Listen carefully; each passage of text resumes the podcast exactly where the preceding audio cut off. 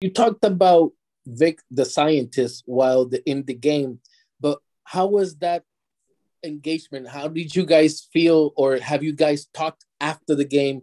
Um, what did he say? What did you say to him? You know, just take us through that.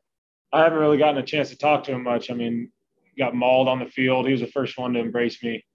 Um, and it just felt good, man. I know he wanted that as bad as I did. Um, but there's, I mean, there was points in the game where, very few times, but there was times where he called a pitch and I, you know, we have a, a, signal for me to to switch locations. So the same pitch, but a different side of the plate. Um, you know, if he calls it away and I want it in, I, I have a signal I can give him to where we don't have to put any more signs down. It just means move to the other side of the plate.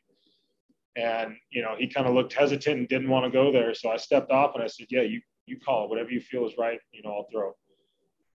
Um, you know, and the two, three times we did it tonight, it worked out well. So, um, you know, he's got, I'm to, we're going to talk a ton, you know, tomorrow, I'm sure, and tonight, but, um, you know, this is his, I think it's his second one. I know he caught one um, in, um, I think he caught Alec Mills in Chicago. Um, so he's experienced it before and he did a real good job. And everyone in the dugout really did a good job of just being normal, you know, keeping the energy the same, not building it up and not making it real tense in there. Um, you know, just keeping a good flow to the game. And Vic was, was incredible. So we keeping the Vic, the scientist? Yes. Vic, I, I can't say enough about Vic.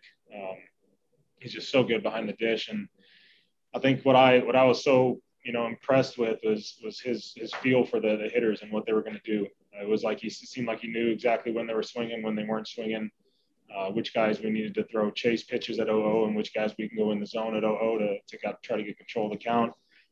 Um, you know, on multiple occasions, he he told me in between innings that you know this guy coming up here, he was like like a scientist. He was like calculating how many guys until we get to the top of the order, so that by the sixth, seventh inning, it would be you know six, seven, eight, nine, one, two. You know, like just just doing all the math and, and figuring out which guys we need to you know, be more aggressive with fastballs and sinkers or cutters to get, you know, quick one pitch outs to try to save a few pitches here and there.